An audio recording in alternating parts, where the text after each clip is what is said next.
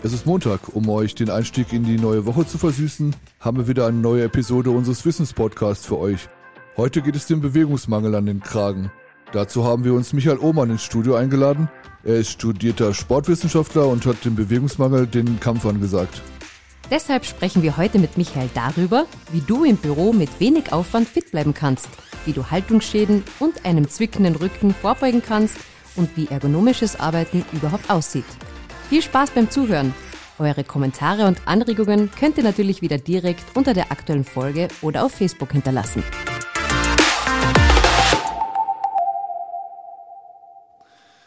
Hallo Michael und willkommen bei uns im hoffentlich ergonomisch perfekt eingerichteten Studio. Wir wollen heute mit dir über ein Thema sprechen, unter dem viele Menschen leiden, die während der Arbeit wenig Bewegung haben und lange sitzen. Erzähl uns doch, mit welchen Beschwerden die Leute am häufigsten zu dir kommen. Hallo Jan, danke für die Einladung. Du hast einen Begriff erwähnt, die Ergonomie, mit dem tue ich mir ein wenig schwer. Ergonomisch, das hat so einen maschinistischen Charakter. Das klingt ein bisschen, als wir alle Maschinen sind und dass das richtig eingestellt sein muss. Als Menschen sind wir, glaube ich, nicht für monotones, langes Sitzen oder auch langes Stehen ausgelegt. Wir brauchen die Bewegung, das fördert die Durchblutung.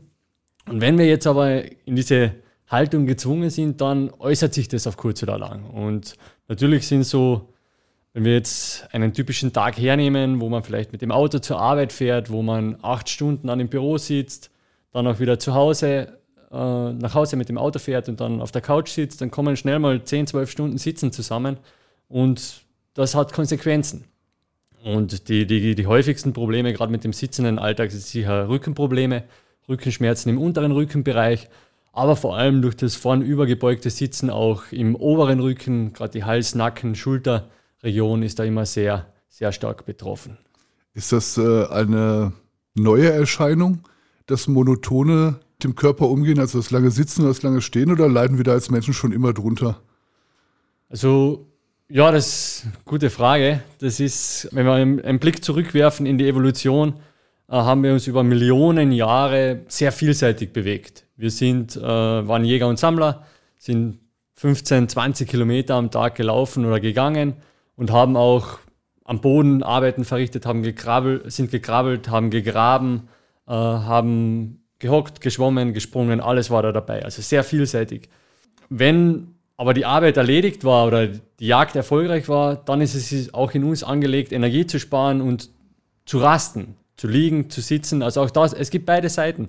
Nur unser Lebensstil hat sich in den letzten 50 Jahren dann doch sehr gewandelt. Wir bewegen uns viel, viel weniger und äh, verbringen viel mehr Zeit, Zeit sitzend. Und über die Jahre haben sich auch, oder hat, mittlerweile gibt es diese Erkenntnisse, dass wir einfach sehen, dass das Konsequenzen mit sich bringt und, und dass diese Probleme verstärkt auftreten und ein großer Teil der Bevölkerung darunter leidet. Also es ist in Österreich so, dass über 70 Prozent einmal im Jahr unter Rückenschmerzen leiden und dass eigentlich jeder oder 20 Prozent aller Fehlzeiten, aller Krankenstände durch, durch orthopädische Probleme auch mit verursacht werden. Ganz an erster Stelle Rückenschmerzen. Neben Rückenschmerzen und Verspannungen sind auch Übergewicht und Bewegungsmangel ein häufiger Grund für eine schlechte gesundheitliche Verfassung. Worauf führst du diese Entwicklung zurück? Sind Österreicher Bewegungsmuffel? Ich glaube nicht, dass Österreicher generell Bewegungsmuffel sind. Wenn man so die gesamte westliche zivilisierte Welt betrachtet, sind treffen wir immer auf, wieder auf dieselben Trends und Entwicklungen. Österreich ist da keine Ausnahme. Wenn man jetzt das, das Sitzen an sich betrachtet, dann ist, betrifft es jetzt nicht nur die körperliche äh, oder die Gelenke, dann wirkt sich Sitzen auf, auf den gesamten Organismus aus. Der Stoffwechsel wird heruntergefahren, das Herz-Kreislauf-System wird nicht ausreichend gefordert. Wir sind eigentlich in einer Ruheposition. Und in der Position ist auch die Durchblutung eingeschränkt. Das heißt, auch das Gehirn wird weniger durchblutet. Wir sind nicht so ganz bei der Sache, nicht ganz so kreativ. Das ist alles nichts Neues. Was sich aber in den letzten Jahren eben dramatisch geändert hat, sind eben die Bedingungen. Das heißt, wir haben eine Welt geschaffen, die von Komfort geprägt ist. Wir versuchen, haben uns dank all dieser technologischen Sprünge in den letzten 100 Jahren einfach eine, einen gewissen Wohlstand geschaffen der natürlich gut ist, aber wo der Körper einfach nicht darauf drauf ausgelegt ist und nicht darauf angepasst ist. Wie schon eingangs gesagt, er ist einfach an vielseitige Bewegung angepasst und nicht so sehr auf den Überfluss. Ja, wir leben in einer Welt des Überflusses und müssen uns dafür eigentlich nicht mehr bewegen. Und damit geht dann eben diese Entwicklung einher. Ich habe selbst eben in meiner Karriere als Sportwissenschaftler die Gelegenheit gehabt, viele Länder zu bereisen, unter anderem in Indien. Und Indien nimmt man jetzt an, es ist eine, natürlich eine Riesenmenge an Menschen, die dort leben, die auch teils in bitterer Armut leben, äh, wo sich der Großteil der Bevölkerung sehr, sehr viel bewegt ja, und auch traditionell pflanzlich und auch irgendwo gesund ernährt. Ähm, dann gibt es aber eine ganz kleine Schicht, mit der wir uns dann äh, auch beschäftigt haben, die, sage ich mal, jede Bewegung ausgelagert hat. Die oberste Schicht in Indien, die haben für alles einen, einen Hausdiener, der bringt den Laptop, der bringt das Glas Wasser. Die, da gibt es eigentlich kaum mehr Bewegung. Und da sieht man wirklich, was die Wohlstandsverwahrlosung dann auch anrichten kann. Da gibt es Jugendliche, die haben Herz-Kreislaufwerte oder, oder Belastungswerte von Lungenvolumen wie wie 80-Jährige. Die können nicht mehr 30 Sekunden auf einem Bein stehen, weil die Kniegelenkstabilität nicht mehr dazu ausreicht. All diese Themen, das waren wirklich äh, schreckende Augenöffner.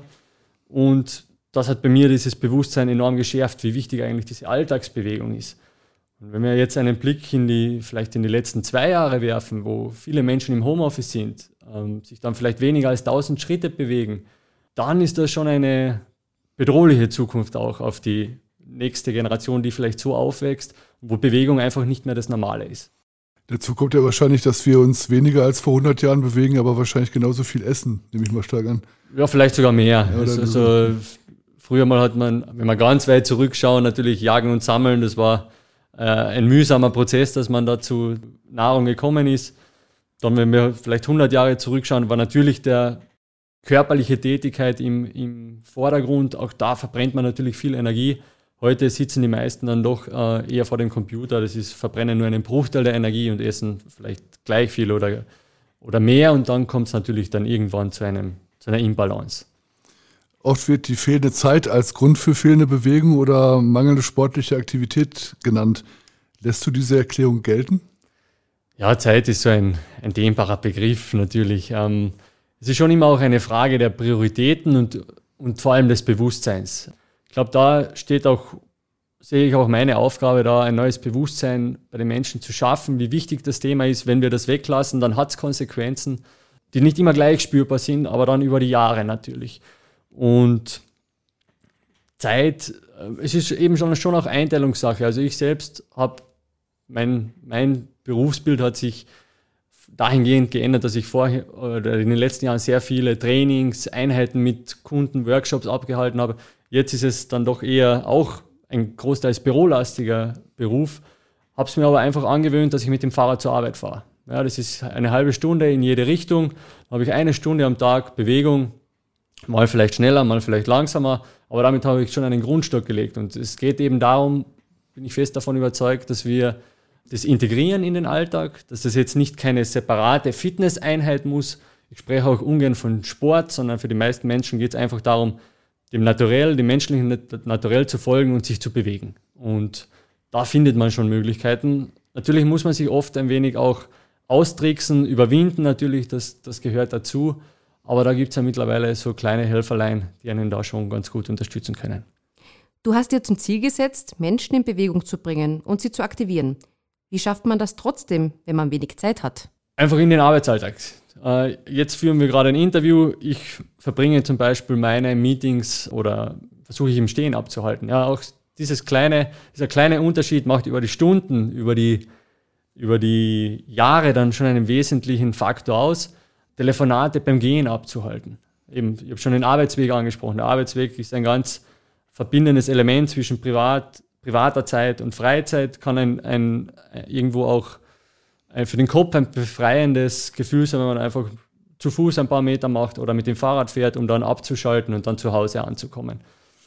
Stiegenhäuser ja, sind oft in der letzten Ecke irgendwo versteckt, der Lift oft sehr prominent. Natürlich ladet da der Lift ein, aber wenn man jetzt das Stiegenhaus attraktiver gestaltet, gerade bei, bei neuen Bauten natürlich das auch irgendwo in den Vordergrund rückt, dann zählen auch diese Schritte. Also jeder einzelne Schritt zählt, jede einzelne Bewegung.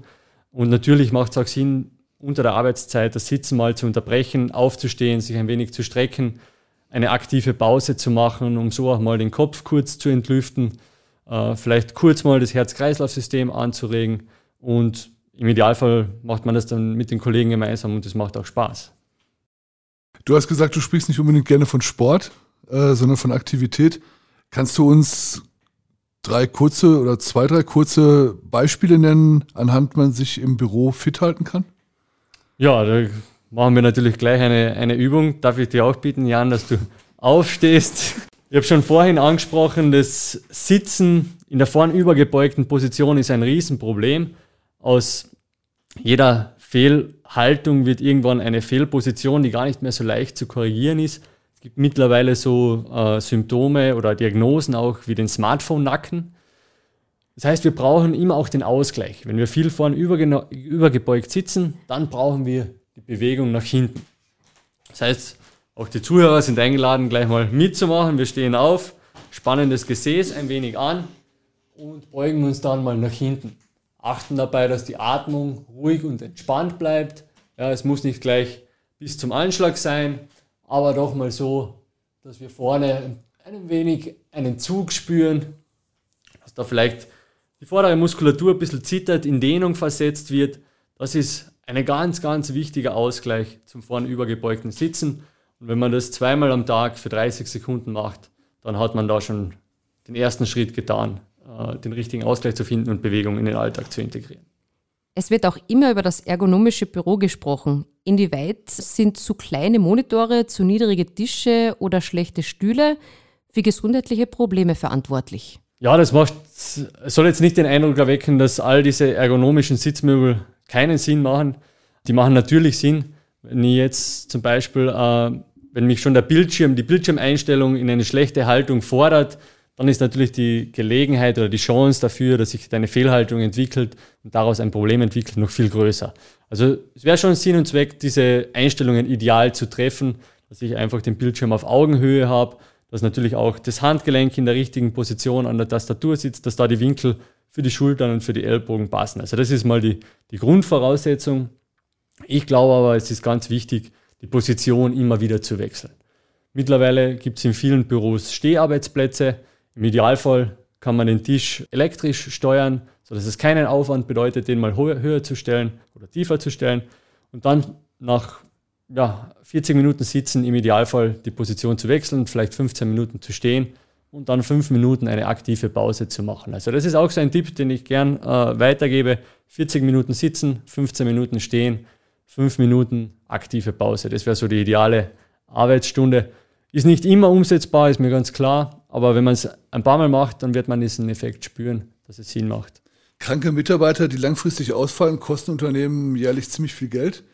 Äh, und zudem fehlt die Arbeitskraft dann auch im Unternehmen. Wie kannst du Unternehmen helfen, dass deren Mitarbeiter fitter werden? Außer dass du uns jetzt wertvolle Tipps gibst, kann man zu dir kommen und sagen, Hilfe, meine Mitarbeiter, den zwickt's überall, komm zu mir und hilf mir? Oder ja, das ist natürlich ein Riesenthema. Also das ist dieses Thema der Motivation oder das geht ganz, ganz tief hinein in die Unternehmenskultur. Das ist ein Prozess. Da ist es ganz wichtig, dass natürlich die, sagen wir mal, Mitarbeitergesundheit ist, ist Chefsache, äh, ist so mein Motto. Wenn es nicht von oben vorgelebt wird, wenn es nicht akzeptiert wird und auch gewünscht wird, dass sich die Mitarbeiter zum Beispiel auch wirklich diese fünf Minuten für die aktive Pause nehmen, dann ist das Projekt von vornherein äh, zum Scheitern verurteilt. Also das muss mal vorgelebt werden. Wichtig ist es dann, dass eben dieses Bewusstsein geschaffen wird und dass Bewegung, Gesundheit ein integraler Bestandteil der Unternehmenskultur wird. Soll auch dann nicht sein, wenn zum Beispiel dann einer anfängt, äh, eine Übung zu machen, dass die anderen mit den Augen rollen und sagen, okay, was macht denn der jetzt da? Ja, dann, dann wird der sich vielleicht das, das nächste Mal nicht mehr trauen. Da braucht es viel Sensibilisierung, auch für die Führungskräfte und für die Multiplikatoren, um da zu schulen, dieses Bewusstsein zu schaffen und dann auch weitergeben zu können. Und dann ist es eben auch so, dass es, dass es Sinn macht, Unterstützung zu holen. Ja, sei es, dass man einen Trainer reinholt, der mal einen Workshop macht, entweder für die Führungskräfte oder für die Mitarbeiter, dass halt ein Bewusstsein auch für bestimmte Haltungen und Positionen geschaffen wird. Und dann das Ganze natürlich aber auch braucht immer wieder ein bisschen eine Stimulation. Es muss an die Wahrnehmungs, auf die Wahrnehmungsebene gehoben werden. Wenn das einmal ein Gesundheitstag ist und dann passiert lange nichts, dann ist das Thema wieder verloren. Es braucht immer wieder kleine Impulse. Und da haben wir ja zum Beispiel eine App entwickelt, um eben aktive Pausen ohne viel Aufwand in den Arbeitsalltag zu integrieren. Die Mitarbeiter zu motivieren über Gamification und Punkte sammeln. Also das sind schon so Anreize, die ganz gut funktionieren und die es dann einfach die Eintrittshürde sehr gering machen. Das wäre noch meine nächste und vor allem letzte Frage gewesen. Du hast eine App entwickelt mit deinem Team. Wie funktioniert die? Was kann die und wie kann ich die in meinem Unternehmen einsetzen? Die App ist eine Mitarbeiterinnen-App, um Bewegung und Gesundheit spielerisch in den Arbeitsalltag zu bringen. Also wir wollen nicht belehren, wir wollen inspirieren und motivieren. Da gibt es jeden Tag eine kleine Challenge. Das kann mal eine Aktivierungsübung sein, das kann mal eine Entspannungsübung sein, wie eben vorhin mit der, mit der Rückbeuge. Das kann auch mal was Koordinatives sein, um den Kopf frei zu bekommen. Oder vielleicht sogar mal eine Bildschirmpause, um die Augenmuskulatur zu entspannen. Also sehr abwechslungsreich, sehr vielseitig und damit sammeln die Mitarbeiter Punkte. Dann gibt es noch ein weiteres wichtiges Feature, wo wir die Mitarbeiter auf einer individuellen Reise be begleiten möchten, die gesunde Routine. Den einen plagt vielleicht der Rücken, beim anderen ist es der Schlaf oder vielleicht das Thema Zucker, der möchte mal auf Zucker verzichten. Also da gibt es gesunde Routinen aus den Bereichen der Bewegung, der Ernährung, der psychischen Gesundheit und auch der Regeneration. Die kann sich jeder Mitarbeiter, jede Mitarbeiterin selbst auswählen und geht dann auf eine Reise. 10, 20 oder 30 Tage, bekommt jeden Tag einen kleinen Tipp, einen Expertenimpuls, auch meistens mit einem Kurzvideo oder einem Podcast, erfüllt jeden Tag eine kleine Aufgabe und die Summe der kleinen Aufgaben haben am Ende des Tages eine große Wirkung. Das heißt, da werden Ziele definiert für jeden, der, also nach Bedarf, schätze ich mal. Und was machen die Leute dann mit den gesammelten Punkten? Können die die einlösen? Da gibt es unterschiedliche Konzepte. Also wir haben in der Vorweihnachtszeit immer wieder so Aktionen, dass das zum Beispiel für einen karitativen Zweck gespendet wird, wenn ein gewisses Punkteziel erreicht wird. Manche Unternehmen handhaben es so, dass sie sagen, alle, die eine gewisse Punkteschwelle überschreiten, unter denen wird was verlost. Aktuell haben wir gerade die Move Days, das ist eine firmenübergreifende Gesundheitschallenge. Da werden die aktivsten Unternehmen belohnt, da werden auch die aktivsten User belohnt. Also da gibt es viele kleine extrinsische Hilfsmittel, um dann schlussendlich so weit zu kommen, dass man merkt, das macht mir Spaß, das macht Freude und das tut mir selbst gut, um dann eben auch intrinsisch motiviert langfristig dabei zu bleiben. Vielen Dank, Michael, für die ganzen Tipps, um den Arbeitsalltag etwas bewegungsintensiver und damit gesünder zu gestalten. Für alle, die jetzt Blut geleckt haben und selbst in Aktion treten wollen, verlinken wir die App natürlich auch in unseren Shownotes. Bis zum nächsten Mal.